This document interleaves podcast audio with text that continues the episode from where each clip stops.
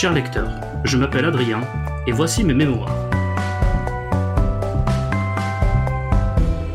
Bienvenue dans ce deuxième épisode du podcast des Mémoires d'Adrien. Et avec mon invité du jour, nous allons parler des rapports entre le réel et l'imaginaire.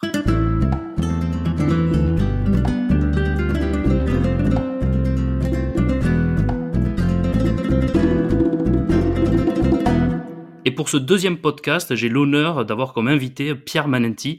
Pierre, bonjour. Bonjour Adrien et bonjour à l'ensemble des auditeurs. Alors Pierre, tu es historien, normalien et actuel directeur de cabinet adjoint de la ministre des collectivités territoriales et de la ruralité. Tu es spécialiste du gaullisme et de la Ve République. Tu as d'ailleurs écrit une histoire du gaullisme social parue chez Perrin en 2021, ainsi que d'une biographie d'Albin Chalandon qui va paraître très bientôt chez Perrin également dans euh, quelques semaines, si je ne me trompe. Exactement, elle sera dans toutes les bonnes librairies le 27 avril 2023. Parfait, mais merci euh, pour, cette précision. Pierre, je te remercie en tout cas d'avoir accepté l'invitation. Euh, J'avais, pour le compte de mon blog, beaucoup aimé ton histoire du gaullisme social et je me souviens bien, et je te remercie encore d'avoir été le tout premier invité pour une interview de, de mon blog. Et je te remercie là encore de me faire confiance pour ce podcast. C'était avec euh, grand plaisir à l'époque, ça l'est encore aujourd'hui, et puis je pense que je suis, comme de nombreux auditeurs, un, fan assidu des diverses publications sur la page Twitter, des, jeux, des partages, euh, et des nombreux fils où je découvre pour ma part beaucoup de lectures, ce qui fait que ma, pile de livres à lire euh, s'agrandit. Donc je ne sais pas s'il faut te remercier ou te maudire, je dis ça sur le ton de la plaisanterie, mais c'est vrai que je prends beaucoup plaisir à, à, lire à la fois ton blog et, ton fil Twitter. Et, j'encourage les auditeurs qui ne le connaissent pas à le regarder de temps à autre parce qu'on y découvre beaucoup de, conseils de lecture, euh, à la fois de ta part, mais aussi des nombreuses personnes qui commentent. Et, c'est souvent de bonnes idées. C'est un vrai plaisir et je te remercie pour, tous ces compliments. Je renvoie également les auditeurs vers ton compte Twitter dans lequel tu nous parles très souvent d'anecdotes et de faits liés à l'histoire du gaullisme. Alors je te propose que euh, nous enchaînions de suite avec la première partie qui s'intitule Au Panthéon des mémoires d'Adrien. Et dans cette première partie, nous faisons chacun euh, rentrer euh, une œuvre qui nous a marqué dans le panthéon des mémoires d'Adrien. Et toi, Pierre, tu voulais nous parler euh, d'une œuvre en particulier. Est-ce que tu peux nous dire laquelle, s'il te plaît? Oui, bien sûr, c'est un roman, ou plutôt un, cycle de, quatre, de quatre romans, qui est écrit par un, auteur américain qui s'appelle Greg Case, qui les a écrits entre 2003 et 2008, et c'est une saga qui s'appelle Les Royaumes d'épines et.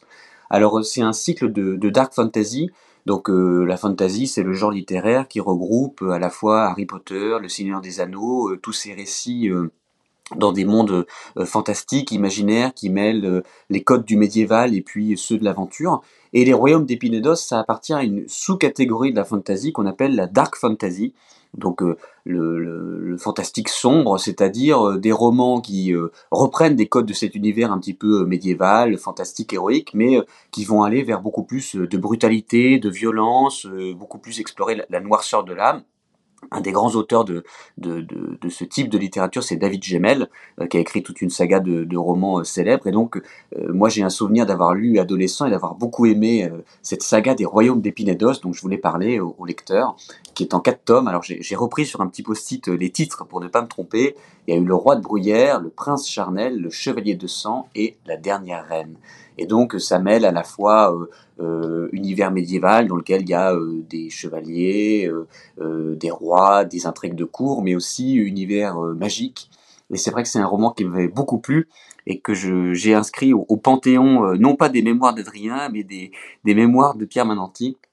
Et donc j'invite les lecteurs qui aiment un petit peu ce, ce genre, mais qui cherchent des romans un peu plus adultes ou matures, moins dans le euh, moins dans le, le bienveillant, le, l'émerveillement, etc., mais plus dans euh, le côté un peu euh, sanguillonnant, cruel, euh, violents qu'on peut retrouver dans Game of Thrones, ils se plairont peut-être à lire ces royaumes d'épines et d'os. Je te remercie pour toute cette précision. Euh, en tout cas, ça m'a donné envie, moi, de les découvrir. C'est un, roman, un cycle, en tout cas, euh, que je ne connaissais pas et que j'ai découvert grâce à toi. et ça me donne envie de le lire. J'ai été, j'ai été lire le résumé et ça donne très envie. C'est vrai, à la fois, encore une fois, cette inspiration médiévale et euh, un univers merveilleux, euh, totalement euh, imaginaire, avec encore une fois un bestiaire tout à fait original.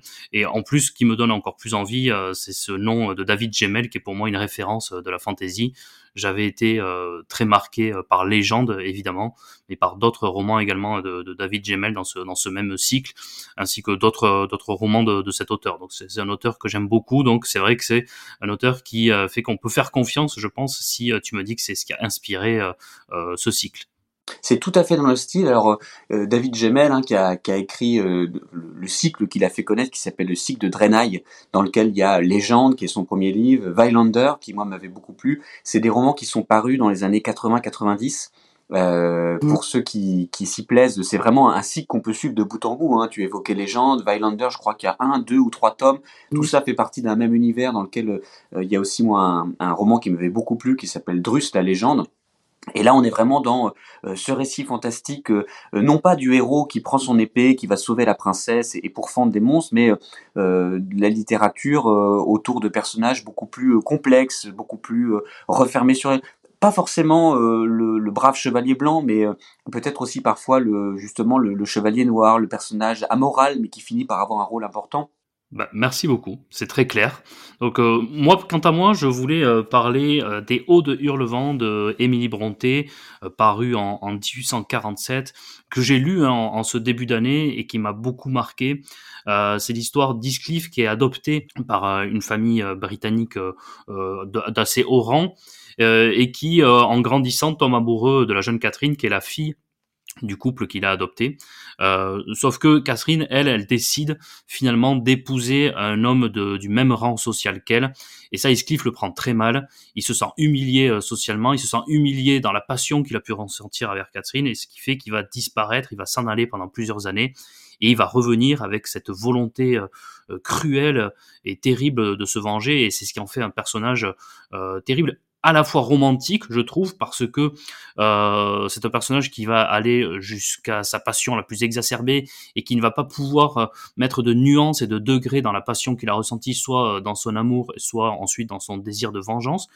Euh, mais c'est aussi un roman gothique. Euh, j'avais écrit ça sur, sur Twitter, ce qui avait surpris certains, mais je trouve gothique parce que la nature est très présente, l'environnement est très pesant, l'environnement est hostile, euh, ça a un poids et ça a une influence sur les personnages, soit qu'ils se perdent, soit qu'ils tombent malades, soit que ça les rend fous. Et je pense que cette exacerbation des sentiments et cette cruauté qui est, généralisée dans ce roman, hein, tous les personnages sont cruels, même les plus sympathiques à un moment donné du, roman euh, deviennent cruelles. Euh, une fin déroutante justement par rapport au ton général euh, du roman, mais euh, vraiment c'est un roman que je voulais faire rentrer au, panthéon des, mémoires d'Adrien, parce qu'en plus Émilie Bronté, hélas, n'a écrit que ce roman. Elle a écrit quelques poèmes en plus de, ce roman, mais elle n'a écrit que ce texte. Elle est morte très jeune, à 30 ans, hein, si je ne m'abuse, de la tuberculose et on, on s'imagine quel, quel chef-d'œuvre, quel autre chef-d'œuvre elle aurait pu nous écrire. Euh, tu l'as lu, toi, Pierre, ce, ce, ce roman? Oui, alors c'est un roman que j'ai lu euh, il y a maintenant euh, plus d'une dizaine d'années, presque une quinzaine d'années. Et c'est un roman, moi, qui m'avait beaucoup marqué à l'époque, euh, un petit peu comme toi, par la noirceur de l'âme des personnages. Mais je me souviens en effet de ce, personnage euh, principal, Heathcliff, donc le, le, le personnage d'abord euh, recueilli et puis malheureux en amour, qui tombe amoureux de cette fille et cet amour impossible. Donc on, a d'abord un petit peu de pitié pour lui et finalement de la, de la sympathie, parce qu'on comprend par rapport aux autres qui vivent dans ce grand domaine, lui c'est un petit peu l'enfant recueilli et en même temps, euh, il en devient euh, exécrable par, euh, par sa méchanceté, par la, violence qu'il éprouve à l'égard des autres personnages, par les stratagèmes terribles qu'il a. Je crois qu'à un moment, sans divulgacher l'histoire à nos lecteurs, il choisit d'épouser un autre personnage, une femme, non pas par amour, mais pour la maltraiter, pour être violent avec elle, verbalement, physiquement, ceci dans le seul but de se venger de ceux qui l'ont empêché de vivre son propre amour. Donc on est euh, euh, voilà dans un personnage vraiment euh, épris d'un désir de vengeance qui, qui, dépasse tout le reste et, et finalement il n'est plus du tout capable de, de vivre et d'être heureux par son propre bonheur. Il n'aspire qu'à faire du mal aux autres pour se venger de sa souffrance personnelle tu as parfaitement raison de, mentionner ce, ce, mariage qui révèle à quel point euh, ce personnage d'Iscliffe est prêt à aller euh, jusqu'à tout, jusqu'au bout euh, pour se venger. Iscliffe va éduquer un enfant, je ne dis pas lequel, mais juste pour se venger et en faire sa chose, en faire quelque chose de d'ingrat, d'illettré, de bête. C'est vraiment un roman à lire. Euh, J'entends parfois que c'est une histoire d'amour. Alors peut-être ça commence comme une histoire d'amour, mais pour moi ça va bien au-delà. Et euh, c'est ce que j'ai, euh, c'est ce que j'ai beaucoup aimé dans, ce roman. Et peut-être ce qu'on peut, ce qu'on peut ajouter, je ne sais pas si c'est des pièces à, afficher aussi dans le, panthéon des mémoires d'Adrien, mais c'est que l'auteur de, des Hauts du Hurlevent avait deux sœurs qui elles aussi ont été de, grandes écrivaines. donc il y avait trois sœurs, hein, la famille Brontë, Charlotte, Émilie et Anne. Charlotte Brontë, donc qui porte le même nom de famille, a écrit le, le célèbre roman Jane Eyre, euh, et ça fait partie euh, euh, aussi du mythe autour des Hauts d'Hurlevent et de d'Émilie Brontë, ce, ce, fait que les trois sœurs ont été, ont eu toutes les trois une, mm. une, plume à la fois agile et magnifique. Et puis sa sœur Anne a publié un roman qui s'appelle Agnès Gray, qui paraît aussi vraiment au même moment et qui dont la publication est déclenchée par le, le succès du, du roman de, du roman de, de Charlotte. Merci beaucoup Pierre. Je te propose de conclure cette première partie et puis on va rentrer dans la deuxième partie de ce podcast intitulé Le procès des mémoires d'Adrien. Et dans ce procès des mémoires d'Adrien, on va parler des rapports entre la réalité et l'imaginaire au sein de, la littérature. Et puis on a choisi de prendre comme exemple la littérature de l'imaginaire elle-même parce qu'elle est souvent jugée par certains trop éloignée de la réalité pour parler aux gens et pour les intéresser. Et les gens parfois disent non, moi je lis pas euh, de fantasy, je lis pas de science-fiction parce que ça ne me parle pas, c'est pas assez réaliste, euh, je n'aime pas quand c'est euh, tout inventé, etc. Donc on s'était dit ça peut être intéressant justement d'évaluer et de juger les rapports entre le réel et l'imaginaire dans ces fictions dites de l'imaginaire. Euh, toi, euh, par exemple, tout à l'heure on parlait de médiéval fantastique.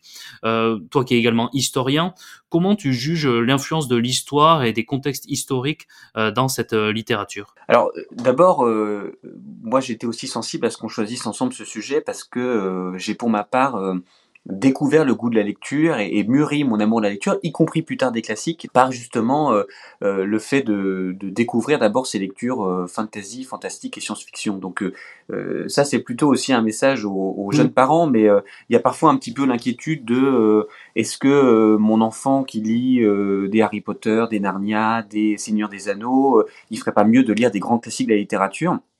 Vraiment, pour les, les, jeunes parents qui nous écoutent, au contraire, en fait, un enfant qui aime lire, quoi qu'il aime lire, ça l'amènera plus tard à lire d'autres choses. Et donc il ne faut pas s'inquiéter.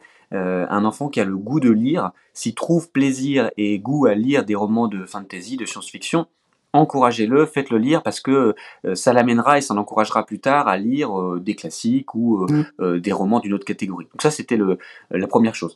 Alors oui, tu l'as rappelé, mm. le, le, genre fantasy, donc soit fantasy à l'anglaise, A S Y à la fin, soit fantasy A-I-S-I-E à la française, euh, il a vraiment une, inspiration historique. Pourquoi inspiration historique? Parce que les premiers grands récits de fantasy euh, fantastique qui apparaissent, c'est euh, la source d'inspiration médiévale, c'est les légendes arthuriennes, donc tout ce qui tourne autour du roi Arthur, des chevaliers de la table ronde, de l'épopée anglo-saxonne de Beowulf, et donc le, le fantasy en tant que genre littéraire puise vraiment dans cet univers médiéval euh, la chanson de geste, le roman de chevalerie, la légende arthurienne. Alors euh, là, il va d'abord y avoir des, récits fantastiques, fantasy, qui vont simplement prendre pour toile de fond le contexte médiéval et ensuite complètement inventer des choses différentes. Je pense au Seigneur des de J.R.R. Tolkien. On peut penser aussi au monde de Narnia, qui lui, à la différence de Tolkien, explique que ce sont des enfants de notre monde, notre monde réel, qui trouvent un passage secret pour aller vers un monde magique et puis reviennent dans la réalité. On est passé finalement d'un genre fantasy qui s'inspirait des codes médiévaux et réidéalisait, racontait différemment, réinventait le Moyen Âge, c'est Conan le barbare de Robert Howard dans les années 30, c'est euh, euh, Le monde de Narnia, c'est Le Seigneur des Anneaux, c'est Bilbo le Hobbit, c'est L'histoire sans fin de Michael Ende en 84, c'est La Tour sombre de Stephen King qui a été récemment euh, adapté au cinéma dans les années 80. Et donc on est revenu aujourd'hui à une littérature fantasy beaucoup plus mélangée à notre monde moderne. Et donc je reprends cet exemple de Harry Potter où se mélange dans le monde que nous connaissons aujourd'hui et dans une réalité d'aujourd'hui ces personnages, euh, ces personnages magiques qui finalement sont un petit peu cachés, qui vivent parallèlement à notre réalité.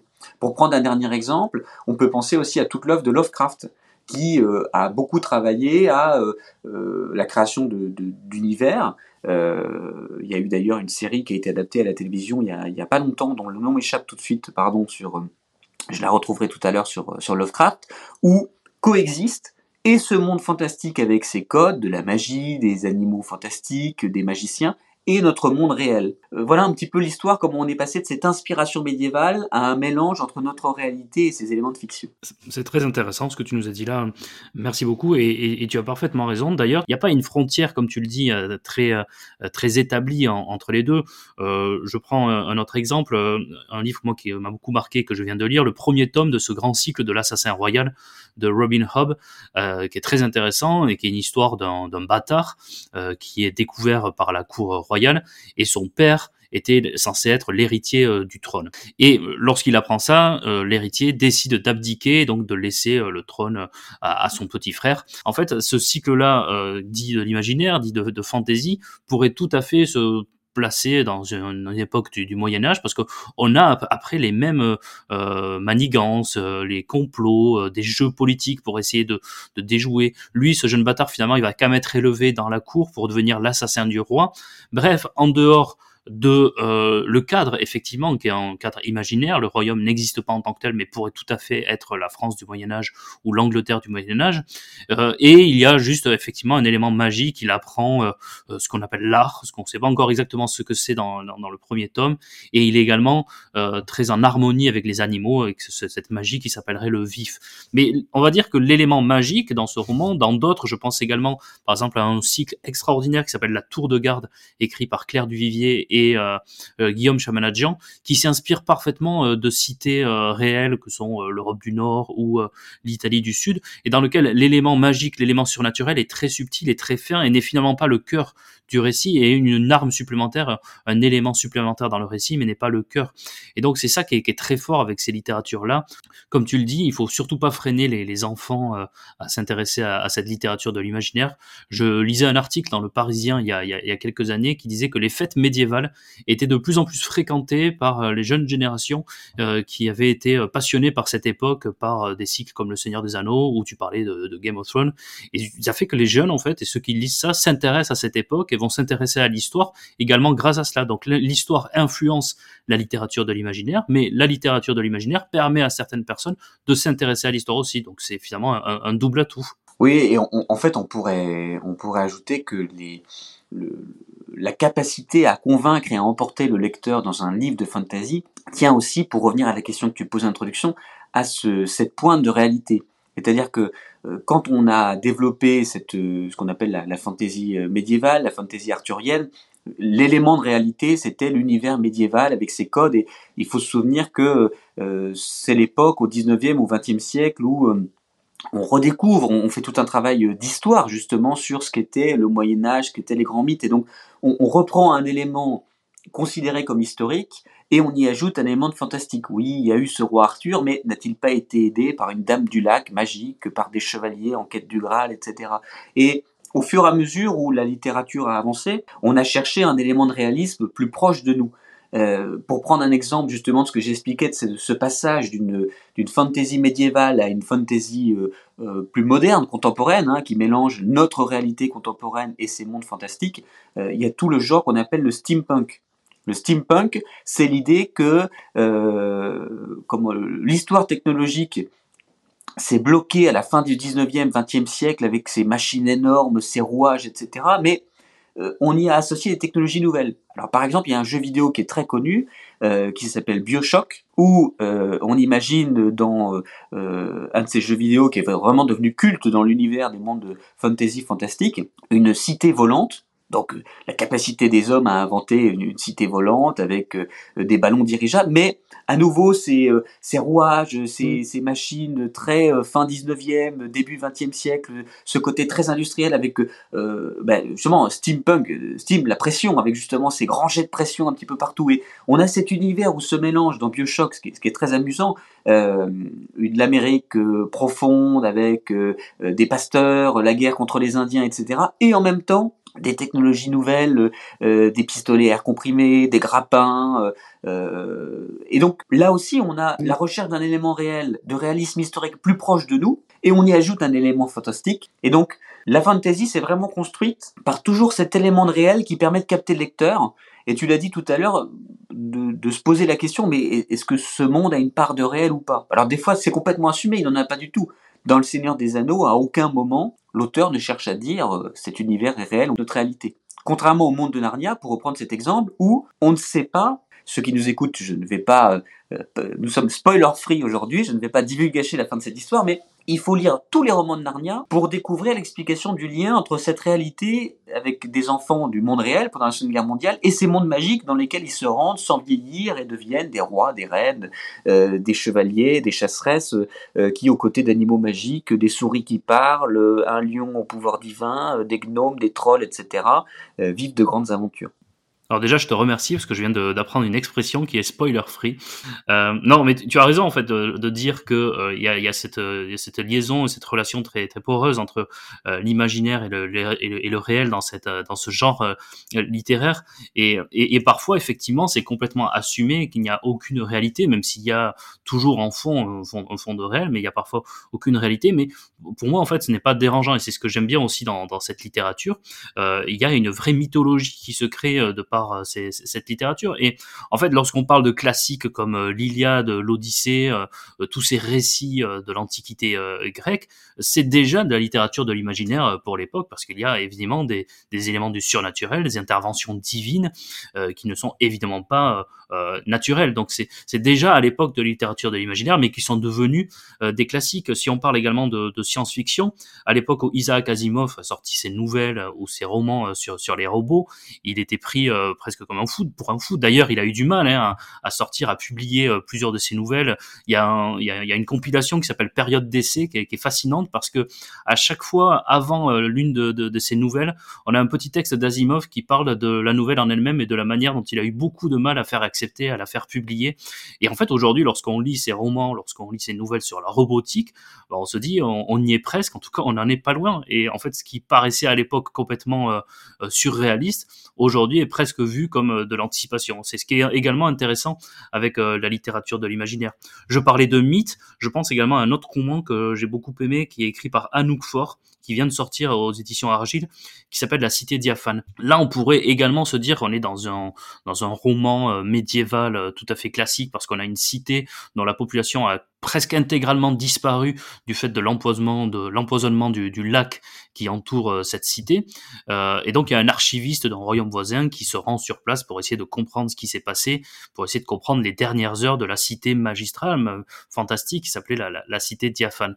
Et à partir de là le roman euh, bascule à moitié dans l'horreur à moitié dans le fantastique. Et là voilà on a on a vraiment d'un coup un basculement et on ne sait pas exactement à quel moment, et c'est ça qui est fascinant en tant que lecteur. J'avoue que moi-même, j'arrive pas à comprendre à quel moment ça bascule d'un récit plutôt euh, réaliste, historique, à un récit euh, qui mêle l'horreur et, le fantastique. C'est un, un, un, roman pour cela euh, vraiment génial, et je pensais à ça justement. C'est ce qui m'a fait penser à ce roman lorsque tu évoquais Lovecraft. Lovecraft, qui est également parfois on lit certaines de ses nouvelles, on se dit mais à quel moment ça a basculé en fait? On, on avait l'impression, je pense à cette nouvelle sur le sous-marin où ils sont dans un sous-marin qui deviennent tous fous on a l'impression que c'est euh, euh, quelque chose de tout à fait classique, qu'on lit un récit euh, réaliste, et puis d'un coup ça bascule, on se dit mais, mais qu'est-ce qui s'est passé là?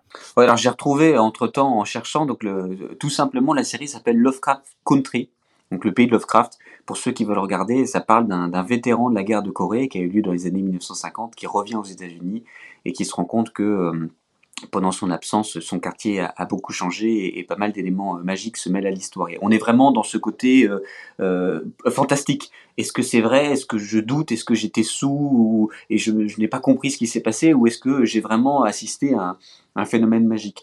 Et en fait, ce, cette frontière très ténue dans certains livres entre le réel et le fantastique, elle n'est pas, on parlait tout à l'heure d'écrits du 19e, du 20e siècle, elle est même encore euh, beaucoup plus vieille que ça. Alors, euh, pour parler de, science-fiction, si tu me permets de, défricher cet autre volet des, trois thèmes, justement, fantasy, fantastique et science-fiction, tu as utilisé un mot tout à l'heure euh, très fort à propos, c'est l'anticipation. De quel, à quel moment passe-t-on de un auteur qui écrit un livre et on se dit, mais il écrit vraiment n'importe quoi, c'est du fantastique, à 50, 100 ans, 150 ans après lui, ce qu'il avait écrit et ce qu'il avait raconté a servi de source d'inspiration à des ingénieurs, à des chercheurs qui l'ont inventé. Et donc il a au fond anticipé la modernité. Et ce qui est très intéressant, c'est qu'à l'époque des Lumières, quand on a justement ce, grand bouleversement, cette grande émulsion technologique où on découvre tout un tas de, de sciences, on invente des nouvelles technologies, des nouvelles machines, eh ben, les auteurs qui écrivent, et qui écrivent ce qu'on appelle la proto-science-fiction, donc vraiment les origines de la science-fiction, ils imaginent des choses qui existent aujourd'hui. Euh, Cyrano de Bergerac, qui est aujourd'hui connu par le roman que lui a consacré à Rostand, mais qui était aussi un auteur. Cyrano de Bergerac a écrit un livre en 1650 qui s'appelle Histoire comique des États et empires de la Lune, qui est un roman complètement inconnu, sur lequel j'ai écrit il y a quelques années un article pour le, pour le raconter euh, euh, et, et partager. Et il imagine il s'imagine lui-même, puisqu'il est héros, le héros de sa propre histoire. Au début, ça commence avec une histoire très, très réelle. Euh, il se promène, euh, et puis il décide d'inventer une machine pour aller dans l'espace. Bon, alors il se lance dans sa machine. Euh, je crois qu'il prend des, des, fioles remplies de rosée. Donc on voit bien qu'on ne sait pas encore trop comment fonctionne cette machine. Tout ça est un petit peu mystérieux. Il se retrouve en Nouvelle-France, c'est-à-dire au Canada. Puis il réessaye une deuxième fois, et cette fois il y arrive. Il a créé une fusée. On est en 1650 un auteur français a inventé le principe de la fusée. Et le voilà qui se retrouve dans un monde euh, magique puisqu'il arrive sur la Lune puis sur le Soleil. Alors il croise tout un tas d'espèces, des éléments, des démons. Euh, euh, tous ces gens-là lui, lui parlent, lui apprennent des sciences, etc. Et puis il finit par retourner sur Terre avec l'aide du diable. Donc là, on mélange même religion, récit religieux et réalité. Et quasiment, euh, quasiment un siècle plus tard, en, en, 1771, il y a un autre auteur français qui est considéré comme l'un des pères de la science-fiction, 1771. Donc euh, c'est quand même incroyable qu'il y ait 250 ans, on avait déjà des gens qui, écrivaient ce genre de livre. C'est Louis-Sébastien Mercier, qui est un Français, qui a écrit L'an 2440, rêve s'il n'en fut jamais. Et alors lui, c'est très intéressant, on est euh, sous le règne de, Louis XV, au moment où se passe son roman, et son auteur, euh, euh, voilà, euh, c'est l'époque où les Lumières commencent un petit peu à contester les dérives du régime monarchique, et il s'endort et il se réveille en 2440. Et il découvre la société de 2440. Et c'est une société euh, où euh, l'oppression, les abus ont disparu. C'est finalement la société rêvée par les Lumières. La raison et la justice règnent. tout va bien. c'est un roi philosophe qui gouverne Paris, qui est bon avec son peuple, etc. Et donc là, la science-fiction, c'est l'origine du voyage dans le temps. C'est un des premiers récits de science-fiction du voyage dans le temps. Et la pointe de réalisme lui permet de critiquer son époque. Parce qu'au fond, quand il imagine l'an 2440 débarrassé de la tyrannie de la monarchie, et qu'il écrit ça en 1770, c'est bien pour critiquer son époque et pour l'appeler à devenir meilleur. Et c'est là que le récit de science-fiction par rapport au, livre de fantasy, qui est d'abord une œuvre de, de plaisir, d'amusement, le récit de science-fiction, lui, a souvent une dimension politique, critique, sur son époque, ses dérives, voire de, de, de lanceur d'alerte. En tout cas, c'était passionnant, donc je te remercie euh, pour, euh, pour ces œuvres que tu nous as présentées. Il y avait un autre élément euh, qu'on voulait aborder euh, lorsqu'on parle de rapport entre le réel et l'imaginaire dans, dans, la littérature, c'est l'uchronie, ce genre très spécial, qui est qu'en fait que certains s'amusent beaucoup, parce que c'est vrai que c'est ça semble fascinant comme ça, à réécrire des périodes de l'histoire en les modifiant, en se disant et si Napoléon avait gagné en 1815. Toi, euh, en tant qu'historien, euh, quel est ton regard sur, sur l'Uchronie? C'est vrai que quand on est euh, à la fois historien et passionné de fantasy, science-fiction, etc., l'Uchronie est vraiment un genre qui est un petit peu incontournable. Parce que d'abord, il y a ce souci de l'histoire. Une bonne Uchronie, c'est une Uchronie qui sait faire dériver le cours de l'histoire, mais garder des éléments réels. Euh, il faut pas que ça soit complètement euh, fantastique, sinon ça n'est plus vraiment de l'Uchronie. Et en même temps, euh, c'est un récit qui va imaginer ce qu'il pourrait se passer si euh, l'histoire avait avait changé de, de, de cours. Alors, il y a eu dans l'histoire de l'Uchronie des romans qui ont beaucoup marqué euh, qui ont beaucoup marqué le style. Hein. Les premiers romans qui apparaissent dans ce style, c'est vraiment au 19e siècle. On a des auteurs qui imaginent, et si Napoléon n'avait pas été battu par les Russes, et si euh, Napoléon avait conquis l'Europe, que se serait-il passé? Et si Napoléon euh, revenait de l'île de Sainte-Hélène, où il était en exil, et reprenait le contrôle de l'Europe? Donc, on voit bien que le, le, style se transforme et s'accélère dans les années 1840. Et moi, un livre qui m'a qui m'a vraiment euh, bouleversé dans ce genre littéraire et qui m'a beaucoup travaillé, beaucoup fait réfléchir. C'est un livre de Philippe Cadic qui s'appelle Le Maître du Haut Château, qui est paru en 1962 qui a été, je crois, traduit en France dans les années 1970, donc qui n'est pas paru immédiatement, et qui imagine, et si l'Allemagne nazie, l'Italie fasciste et, et l'Empire du Japon avaient gagné la Seconde Guerre mondiale Et on se retrouve 15 ans plus tard, aux États-Unis. Le territoire américain est occupé euh, euh, toute la côte est par les Allemands, toute la côte ouest par les Japonais. Euh, les derniers Américains qui résistent vivent dans un espèce de no man's land au milieu de, de, ces deux zones d'occupation. et on suit différents personnages qui euh, mm. essaient de survivre dans cette Amérique occupée. Euh, par ailleurs, le, le, le, style de Dick est très agréable à lire, très intéressant et, euh, et posait de vraies questions, de vraies questions historiques. Alors, il faut savoir que c'est un c'est un livre qui a servi de toile de fond à une série. Il y a eu entre 2015 et 2019 quatre saisons qui sont inspirées de de ce livre, donc qui s'appelle Le Maître du Haut Château, en anglais The Man in the High Castle. Et euh, cette série euh, s'est inspirée du livre, mais a vraiment pris ses libertés. Merci Pierre. Euh, alors moi c'est un roman que j'ai lu également, Le Maître du Haut Château. J'ai été euh, très emballé par euh, l'idée du roman, par euh, la façon dont c'était présenté, et même l'idée même que dans le roman il y aurait un personnage, hein, ce fameux Maître du Haut Château, qui aurait écrit un livre qui imagine la victoire des Alliés et non des nazis. Donc c'est une sorte d'Uchronie dans l'Uchronie. J'ai juste regretté que je trouve l'exploitation de l'idée, selon moi, hein, ce n'est que mon avis, euh, n'était pas à la hauteur de l'idée elle-même. C'est-à-dire qu'il y a certains passages où j'ai trouvé un peu long, où j'ai trouvé que ça manquait un peu de, de relief, où j'ai pas toujours été très intéressé par euh, parce qu'on suit plusieurs personnages euh, qui s'intercroisent et qui n'ont pas forcément de relation entre eux, et tous les personnages m'ont pas forcément intéressé. Mais de manière générale, c'est vrai que c'est un livre à lire et c'est dans, dans l'Uchronie un, un, grand classique. Et, et c'est vrai que Philippe Cathy est quand même très euh, très marquant et c'est un auteur euh, dont on reconnaît de suite l'écriture. Hein. J'avais beaucoup aimé moi personnellement Ubik, qui est un de, ses autres romans et que j'avais beaucoup apprécié. Je te propose que l'on conclue euh, ce procès des mémoires d'Adrien, si tu es d'accord, Pierre. Et avant d'arriver à la troisième partie, nous allons avoir une petite rubrique surprise qui s'appelle le mur d'Adrien. Donc sur le mur d'Adrien, le fameux, hein, on, le, on, le, connaît tous, euh, on a trois inscriptions Veni, Vidi, Vici, hein, la fameuse citation latine. Et je te propose d'en choisir une et derrière il y aura une petite surprise. Bon, le choix n'est pas facile. Euh, Allons-y au hasard pour Vici. Eh bien, Vici, ça, ça, on connaît tous le questionnaire de Proust. Et bien, tu auras le questionnaire des mémoires d'Adrien. Donc, à chaque fois, un choix entre deux propositions. Et euh, sans euh, développer, euh, je te propose d'essayer de, de, de, répondre cruellement à, à, à mes questions. Tu es prêt? Allez, ça marche. Je t'écoute. Corneille ou Molière? Molière. Tu es plutôt liseuse électronique ou livre papier Livre papier, sans hésitation. Zola ou Hugo Hugo. Bande dessinée ou manga Bande dessinée. Note sur carnet ou note sur le livre Difficile, ça dépend. À note sur le livre. Tolstoy ou Dostoevsky Dostoevsky. Lecture en musique ou lecture en silence? Lecture en silence. Lecture du soir ou lecture du matin? Lecture du soir et du matin, souvent dans le train. Lecture française ou lecture étrangère? C'est en effet assez difficile comme question. Je pense que je dirais euh, lecture française parce que plus accessible, même si j'aime beaucoup euh, les livres notamment anglophones. Bah tu as été parfait. Merci beaucoup euh, Pierre. Merci à toi. Allez, je te propose qu'on entame la troisième partie qui s'intitule Quoi de neuf sur le forum?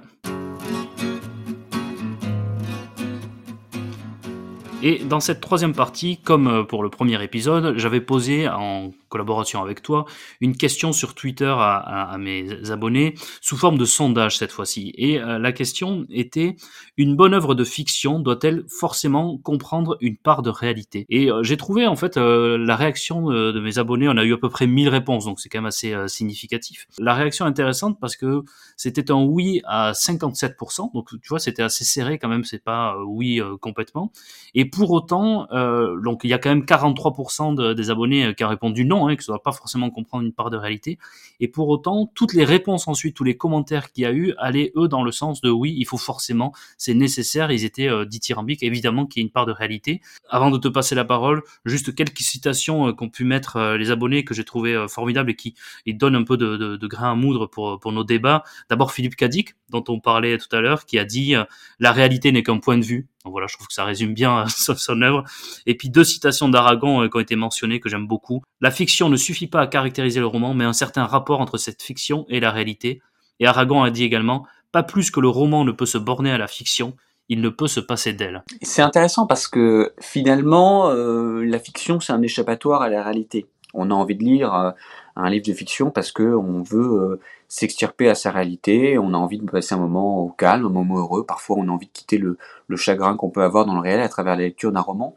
Et donc on pourrait se dire que puisqu'on cherche à échapper à la réalité, moins il y a d'éléments qui nous attirent à elle et nous rappellent que certes on est dans le, bonheur de lire un livre, mais il y a une réalité dans laquelle on vit. On pourrait du coup se dire que euh, une bonne fiction n'a pas besoin d'éléments de réalisme. En même temps, moi j'aurais j'aurais répondu oui à ta question puisque je pense que plus le livre est réel, plus la fiction nous paraît crédible. Plus il y a d'éléments de réalisme, plus finalement on va se laisser convaincre assez facilement et ne pas questionner la tangibilité du récit, euh, son fonctionnement, son crédit, etc. Donc euh, c'est intéressant. Alors tu reparlais de, de notre ami euh, Philippe Cadic euh, qui a écrit des romans extraordinaires. On a évoqué tout à l'heure Le Maître du Haut Château. On pourrait parler de Blade Runner. On pourrait parler de Total Recall, de Minority Report, de Planète Hurlante. Tous des classiques qui ont été adaptés au, cinéma dans des dans des versions diverses et variées. Et justement, je crois qu'un des fils conducteurs de l'œuvre de Philippe Cadic, c'est le rapport à la réalité. La réalité est-elle un fil droit? Minority Report, le cœur d'histoire Minority Report, c'est il y a des individus slash créatures qui sont capables d'imaginer en avance les crimes qui vont être commis dans le futur, et donc on arrête de manière préventive les gens qui allaient commettre des crimes. Bon, est-ce que l'histoire est une ligne droite? Est-ce que la réalité est une ligne droite? C'est-à-dire qu'on est condamné finalement à agir dans un certain sens? Ou existe-t-il des réalités multiples et donc là, c'est le maître du haut château, une réalité où on a gagné la guerre, une réalité où on l'a perdu, etc. Par exemple, Blade Runner pose aussi cette question, euh, Total Recall pose complètement cette question. Euh, c'est un personnage, euh, c'est, il s'est effacé la mémoire, après s'être effacé la mémoire, tout en s'étant effacé la mémoire, en vivant dans la réalité différente. Enfin, c'est presque des récits dans lesquels on se perd. Et c'est le génie de Philippe Cadic d'inventer ces histoires avec des réalités multiples dont on sait jamais laquelle est la vraie, mais y en a-t-il seulement une vraie? Est-ce qu'il n'y a pas plusieurs réalités qui, coexistent Merci Pierre. Donc je te propose que nous concluions cette troisième partie très intéressante et nous abordons la dernière partie de ce podcast. Nous approchons de la nuit des mémoires d'Adrien, donc la partie s'intitule Noctambule. Et donc dans cette partie noctambule, chacun de nous présente une BD, un manga ou un comics qui l'a marqué. Et toi, tu voulais nous parler de Quai d'Orsay. Oui, alors c'était un petit clin d'œil à euh, ma profession actuelle, puisque tu l'as rappelé en introduction, euh, outre l'historien et le passionné de littérature euh, fantasy science-fiction, je suis aujourd'hui directeur de cabinet adjoint de la ministre chargée des collectivités territoriales et de la ruralité. Je travaille dans l'univers politique depuis une dizaine d'années, j'ai été collaborateur de députés, de sénateurs, de ministres. Et Quai d'Orsay, c'est une, une, bande dessinée qui est parue il y a maintenant euh, quelques années. Alors tu vois, c'est pas bien, j'aurais dû euh, réviser et, m'assurer d'avoir sous la main euh, la date précise. Je crois que c'est au début des années 2010.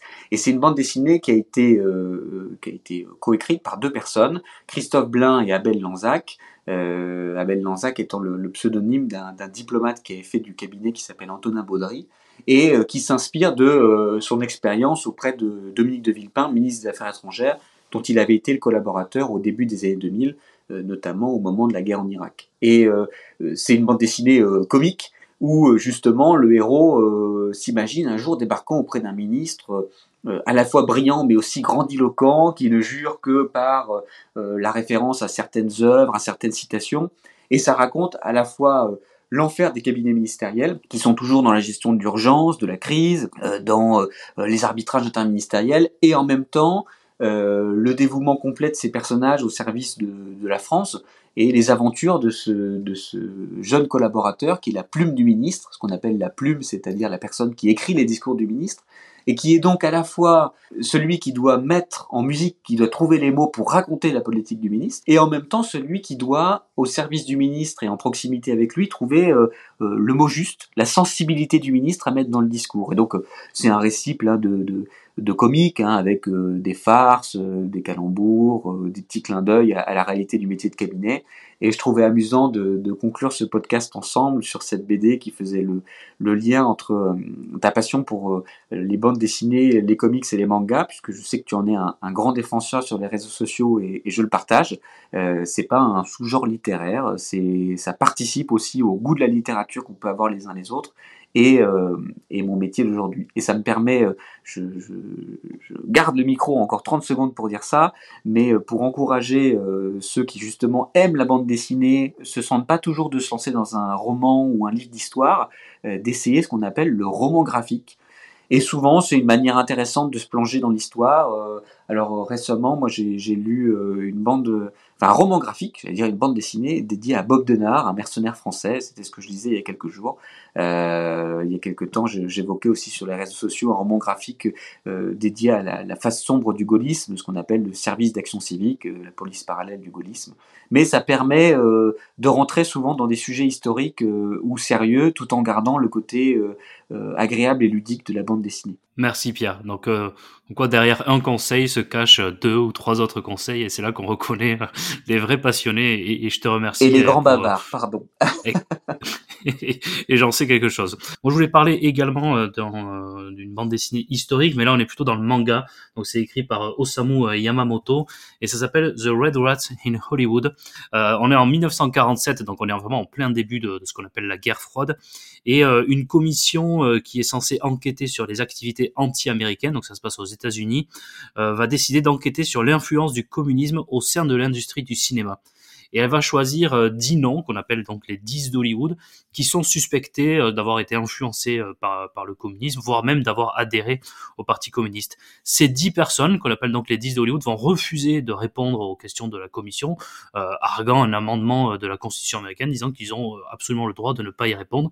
Et donc ils vont être sanctionnés, ils vont avoir des soucis pour ça, ils vont être exclus du milieu d'Hollywood, plus personne ne va vouloir les engager.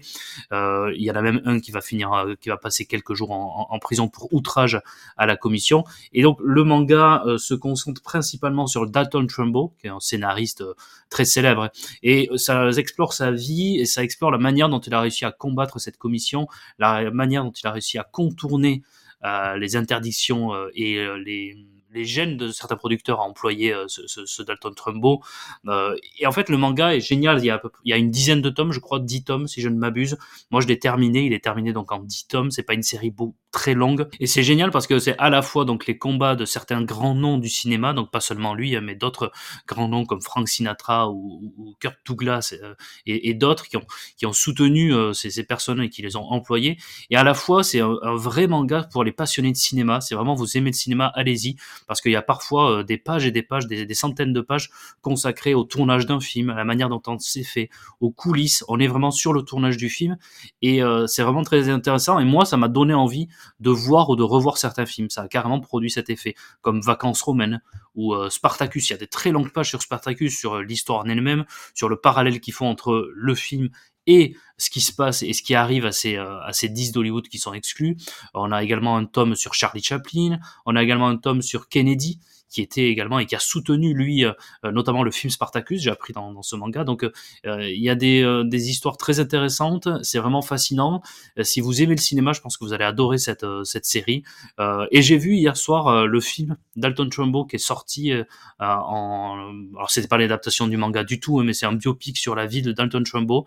Le film m'a plu mais je l'ai trouvé un peu moins palpitant parce qu'il y avait moins ce, cet aspect cinématographique que j'ai aimé dans le manga. Ça, ça se concentre beaucoup sur la vie de Dalton Trumbo, sur ses tourments euh, personnels, sur sa vie familiale, et beaucoup moins, en tout cas, la partie euh, cinéma était beaucoup moins présente, donc j'ai un tout petit peu moins aimé le film que le manga. Mais si euh, voilà, si vous aimez, et si vous voulez aller vraiment dans, dans, ce sujet, je, je, vous bah, je vous y encourage. Je, je connais pas le je connais pas le manga je le lirai avec plaisir parce que tu m'as vraiment donné envie de le lire en le présentant. J'avais vu le film quand il est sorti au cinéma, effectivement. Euh, pour qui ne le connaît pas, euh, reste quand même, je, trouve, je me permets un, moment agréable à passer où on apprend beaucoup de choses. Moi qui connaissais euh, pas slash peu le personnage, j'ai découvert beaucoup de choses.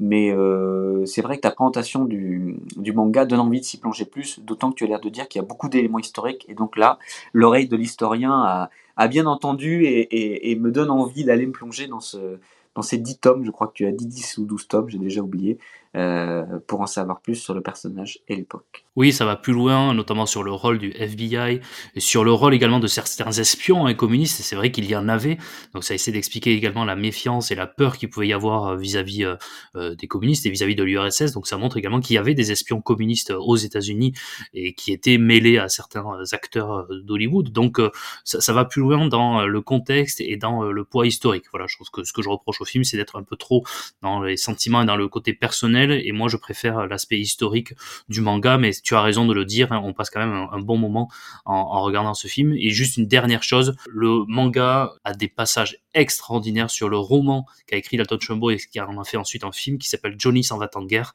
qui est extraordinaire et qui est, montré d'une manière euh, très passionnante et très émouvante. Là c'est un passage très marquant du, manga donc euh, il faut tenir moins jusqu'au 9 ou 10e tome pour voir euh, ce passage sur ce film culte hein, Johnny s'en va en guerre Merci Pierre. Donc il me reste à, conclure euh, ce second épisode du podcast euh, des Mémoires d'Adrien. Je remercie d'abord également tous les auditeurs qui m'avaient envoyé des messages très sympathiques pour euh, le premier épisode. J'ai reçu beaucoup de compliments, beaucoup également de conseils. Donc merci beaucoup. On va continuer. Et puis Pierre, encore une fois, merci d'avoir accepté l'invitation. C'était tout à fait passionnant et on n'a vraiment pas été déçus par toutes tes analyses et, la qualité de tes connaissances sur ce genre de l'imaginaire et sur la littérature de manière générale. Bah, écoute, merci à toi de cette invitation. J'ai passé un, un, très bon moment et j'espère ne pas avoir été trop bavard pour nos auditeurs parce que le, le thème passionnant, on se laisse parfois vite déborder par euh, l'envie de partager. Euh, moi, je ne peux que redire en mot de la fin, mm. outre ce remerciement à toi et à tous nos auditeurs, lisez, lisez, faites lire. Euh, et euh, n'ayez pas mm. peur de faire lire de la fantasy, du fantastique, de la science-fiction, des romans graphiques, des mangas, parce que euh, lire c'est une chose très importante, on ne le dit pas assez. Et euh, je suis très content d'avoir participé à ce, ce, petit moment et ce podcast justement pour partager des, des conseils de lecture parce que euh, moi j'en suis toujours preneur et je trouve qu'il faut savoir partager cette passion avec les autres. On sort toujours euh, grandi de la lecture d'un livre. Donc bonne journée à tous et bonne lecture. Merci beaucoup. Puis en attendant, prenez soin de vous, lisez des livres et puis à très bientôt pour un nouveau chapitre des Mémoires d'Adrien. Au revoir.